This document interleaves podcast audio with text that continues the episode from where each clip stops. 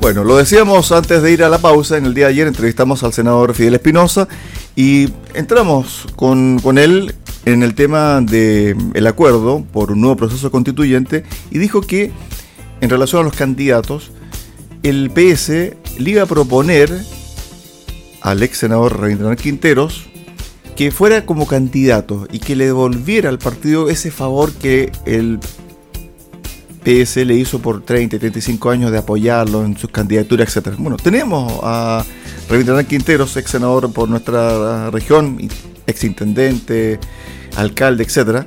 Y bueno, veamos si están las ganas, está la fuerza para ser candidato o literalmente esto es un fuego de, artificio. ¿Qué tal, Rabin? Bienvenido acá a Ciento Ciudad Radio Sago. ¿Qué tal? Buenas tardes, gusto saludarte. Un saludo muy cordial a todas las amigas y amigos oyentes de Radio Sago. La verdad que leí esas declaraciones y me llaman poderosamente la atención. Primero porque hasta el momento no he recibido ningún llamado ni propuesta del Partido Socialista sobre el tema constitucional, ni para ser candidato, ni para ser parte del grupo de expertos. Y digo que me llama la atención, porque quienes hoy promueven la opción de que yo sea candidato sean los mismos que hace un año me desprestigiaban en toda la región durante la campaña parlamentaria y decían que yo ya no estaba en condiciones de ser senador. Se me atribuía que estaba enfermo y la verdad que yo nunca supe que estuve enfermo. Entonces resulta que para ellos ahora sí estoy en condiciones de ser constituyente.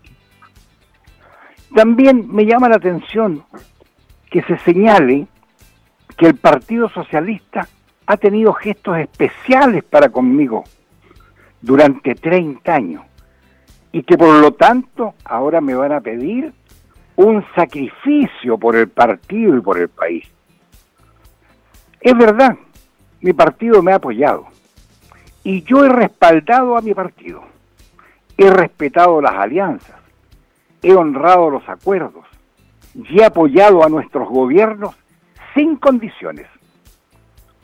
Y también debo agregar que durante muchos años el Partido Socialista exhibió estupendos resultados electorales en esta región, gracias a mi votación. Entonces, no me parece que sea el tono ni el nivel para abordar una conversación de este tipo. Yo creo que la preparación de una nueva constitución, y ya lo hemos visto, es una tarea especialmente delicada y compleja. Soy muy consciente de la magnitud de ese desafío y por lo mismo creo que la búsqueda de nombres debe hacerse con criterios de Estado y no con intenciones, no con intenciones políticas menores. A mí esto, esto que saquen mi nombre de un sombrero y me propongan y me pidan un sacrificio por el bueno, con su declaración evidentemente que queda claro de que nadie lo, ha llamado, lo ha contactado, incluso el propio senador Espinosa decía que lo llamó la presidenta nacional del Partido Socialista, el presidente regional y que... No, eso no es así. Y quiero, quiero terminar diciendo una cosa. Esto que saquen mi nombre de un sombrero y que me propongan o me pidan un sacrificio por el partido, a mí más me suena como un abrazo del oso que una propuesta electoral.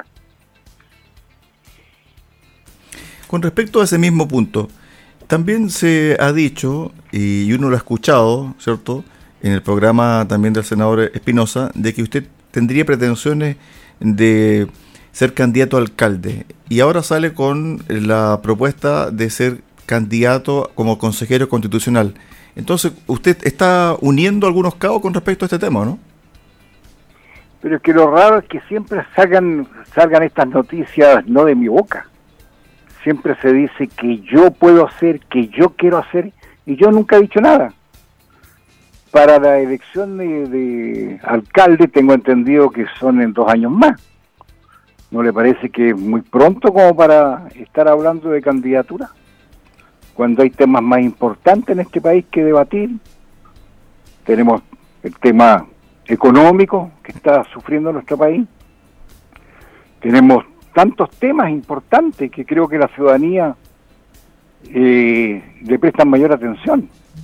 Son esos los temas que hoy día hay que desarrollar y hay que buscar la solución a los problemas que tenemos hoy día. Ahora, ¿a usted le interesaría ser, eh, por ejemplo, una carta como candidato a la comisión de expertos o una carta para ir por un cupo como eh, consejero? Te lo acabo de decir.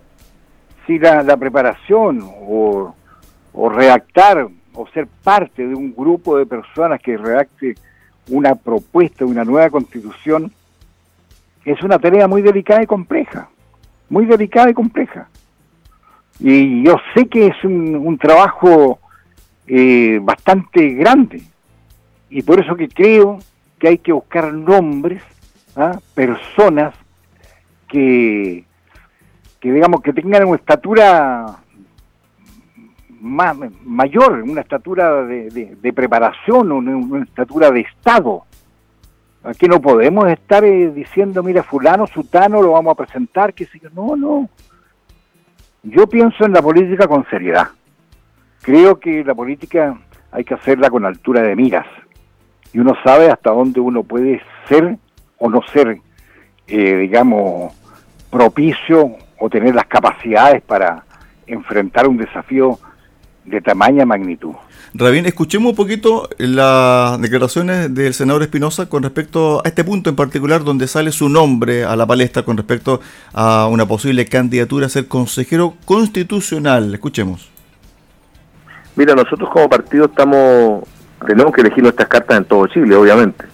Eh, tengo entendido que tanto la presidenta de mi partido como el presidente regional del partido en la asamblea regional que tuvieron este domingo tomaron y una definición respecto a que por lo menos la carta de hombre se la van a solicitar al señor Quintero, que fue nuestro ex senador y nuestro ex eh, alcalde de Puerto Montt por tantos años.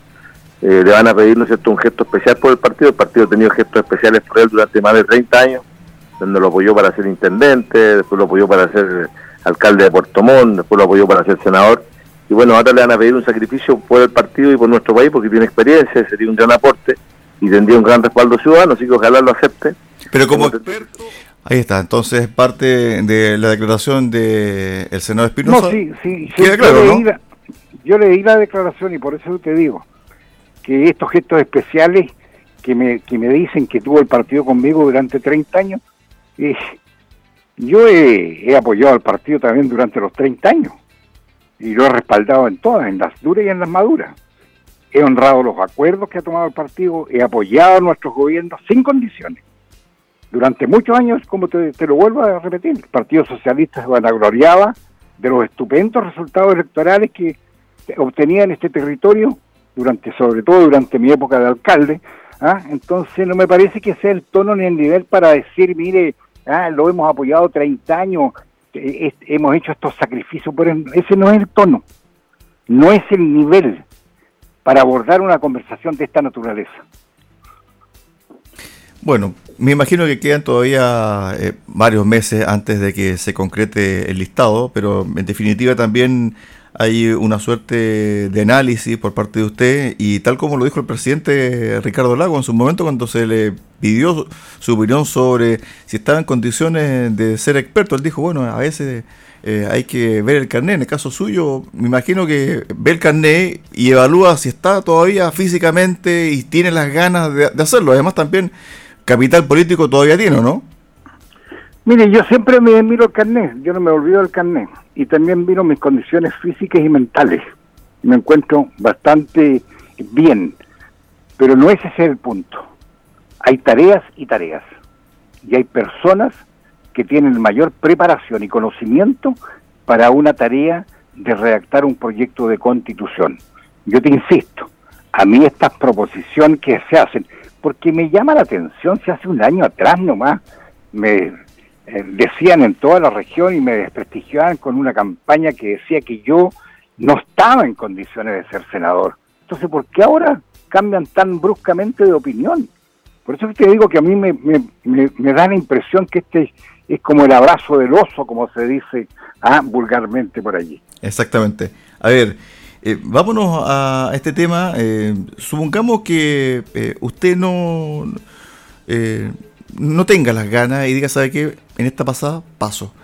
¿Le gustaría que el candidato eh, de su sector o de la alianza, ¿cierto?, eh, de gobierno, sea un candidato de la zona o alguien que venga desde afuera con un cubo reservado, porque en el fondo son van a ser, si es que esto se aprueba, porque esto estamos hablando en política ficción, si es que se aprueba, porque recién hoy día aparentemente van a ingresar el proyecto al Congreso, eh, son 50 las personas que van a ser elegidas. ¿Le gustaría que fuera una persona de la zona, regionalista, o una persona con experiencia en términos constitucionales, etcétera, y que venga desde afuera designado por la cúpula de central? Mire, en primer lugar, hay que considerar que esta elección para los nuevos constituyentes eh, va a ser, van a ser electos igual como se eligen a los senadores. La misma, esta región le corresponden tres. Yo lo que espero es que mi partido y la centro izquierda en general no comete el mismo error que cometió en las elecciones parlamentarias donde nosotros llevábamos más de una docena de candidatos y la derecha solo cuatro. Entonces la dispersión de votos que hubo no permitió que la centroizquierda obtuviera los dos cupos, porque el senador Espinosa sacó la primera mayoría, yo saqué la segunda, y sacamos más votos que los dos senadores de la derecha, o sea, yo saqué más votos que los dos senadores de derecha, pero no fui electo senador por el sistema de votación. Primera cosa, yo espero que ahora se haya aprendido la lección y que vayamos unidos, que llevemos candidatos en una sola lista de centro izquierda. Segundo lugar, es importante, yo creo mucho en la regionalización, creo mucho en la descentralización. Y yo espero que acá dentro de la centro izquierda encontremos los candidatos adecuados para esta tarea. ¿Hay nombres o no? ¿Usted cree que hay nombres en la zona? No, que yo, que yo sepa, no la verdad es que no, no, no estoy en la cúpula del partido ni a nivel nacional ni regional, no tengo la menor idea si hay algunos candidatos. Eh, Rabin, pasemos a otro tema. Eh, durante esta semana se conoció la designación del ex administrador municipal de Portomón, Carlos Soto, como nuevo director de concesiones. Eh, también hay críticas, seis concejales se unieron, presentaron una denuncia o un escrito a Contraloría Regional, porque en el fondo esta persona, Carlos Soto, se auto autorizó eh, hace cuatro años atrás el pago de horas extras por 17 millones de pesos, más otros tipos de, situaciones que quedaron consignadas también en un informe de Contraloría. ¿Qué está pasando en el municipio de, de Puerto Montt? ¿Por qué hay tanta cosa dando vuelta? Tienen que devolver más de 2.000, 3.000 millones de pesos por mala ejecución de recursos CEP, más otras cosas que se van sabiendo en el camino. Ayer se entrevistó al alcalde acá en la radio y él dijo, bueno, lo, lo designé yo porque yo soy el que mando, textual. Rabín. Bueno, eh, a mí me llama la atención que seis, seis, concejales hayan hecho la declaración que hicieron. Ellos han tenido la oportunidad como fiscalizadores del municipio de haber hecho los reparos antes que se llame a concurso. Este es un concurso que está normado por la ley. Yo no tengo mayores no estoy interiorizado mayormente de cómo, cuáles fueron las bases, qué sé yo, qué es lo que se pedía, qué es lo que no se pedía.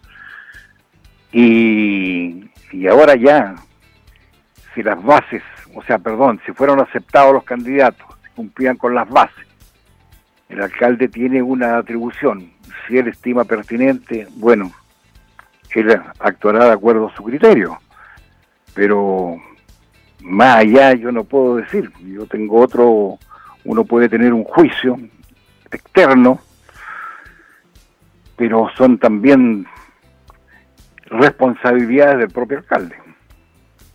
Pero ¿cuál no, hablo solamente, no hablo solamente del alcalde de Puerto Montt, hablo del alcalde, de los alcaldes en general, las atribuciones que tienen. No, por supuesto. Eh, en todo caso, él lo dejó bien en claro, pero también hay eh, una crítica sostenida y constante eh, sobre sus decisiones, sobre la forma en que ha conducido el municipio, sobre el desconocimiento que existe, por ejemplo, sobre las arcas municipales, etcétera. Por lo tanto, también hay una forma de, ver, ¿cierto?, la administración de Guerrero y Paredes. Pero usted le llama la atención esto de que una persona que fue cuestionada por Contraloría, eh, que renunció por eh, esos cuestionamientos, después se presente, claro, no tenía ningún impedimento legal, pero el alcalde en vez de decir, ¿sabe qué? No me quiero meter en problemas, se metió en un problema y lo aceptó. Y ahora tiene otra bomba, otra más dentro de su municipio. Rabin. Bueno, por supuesto, si cada cual se busca, digamos, los líos que estime pertinente. Hay cosas que se hacen por estética y hay otras que son éticas. Son dos chauchas aparte. Entonces, es un, dramón que se está viviendo acá eh, y creo que para la opinión pública no parece correcto. Ok, Rabin. Bueno, eh, ojalá que tengamos eh, buenos temas para conversar la próxima vez que nos eh, contactemos y ojalá también que este proceso que está viviendo el país sobre nuevo proceso constituyente eh, tenga un final que todos esperan, porque en el fondo uno dice, ¿estarán los votos o no estarán los votos? Porque mucha gente firmó y ahora pide nuevo tipo de cambios en el proyecto. ¿Usted cree que están los votos para el cierre, Rabín? A ver, es que uno no puede decir si están o no están los votos, si no nos, eh, si no, si no entendemos de una vez por todas que Chile necesita una, una constitución, una nueva constitución que nos cobija a todos. No puede haber una constitución que esté cargadita para un solo lado. Si ¿Por qué criticábamos la constitución del 80? Porque fue hecha entre cuatro paredes, fue hecha en dictadura, fue hecha eh, cargando la manito para un lado, con muchos, digamos, cerrojos en una eventual democracia, que llegamos a la democracia. Y hay cosas que hoy día, después de tantos años, la gente se dio cuenta que en muchos aspectos no se avanzó porque no se podía avanzar, porque no se lo permitía lo que estaba establecido en la Constitución del 80. Pero tampoco podemos nosotros, que criticábamos una cosa, estar presentando o pretender una constitución que vaya cargada para el otro lado. La constitución es el espejo de un país. Allí debe estar definido, ah, eh, digamos, las definiciones básicas de lo que es nuestra república, nuestro país. No tiene para qué ser una constitución que tenga 500 páginas. La mayoría de las constituciones de los países del mundo son precisas y concisas. Después hay leyes y reglamentaciones que se aplican a lo que está establecido en esta Carta Magna. Por eso que se llama Carta Magna. ¿Por qué? Porque allí nos indican el camino a seguir, pero no detallado hasta la última coma lo que se puede y no se debe hacer. Para eso están las leyes y para eso está el Poder Legislativo. Estuvimos con Revintranat eh, Quinteros eh, Lara, ex senador de la República, conversando acá en Haciendo Ciudad, en Radio Saco. Gracias, Revín, por estos minutos. Un abrazo y que tengas. contrario. Al contrario. Un buen cierre de año y felices fiestas, Revin. Si no, Igualmente, encontramos para antes. ti y para todos los amigos oyentes. Gracias. Chao, chao.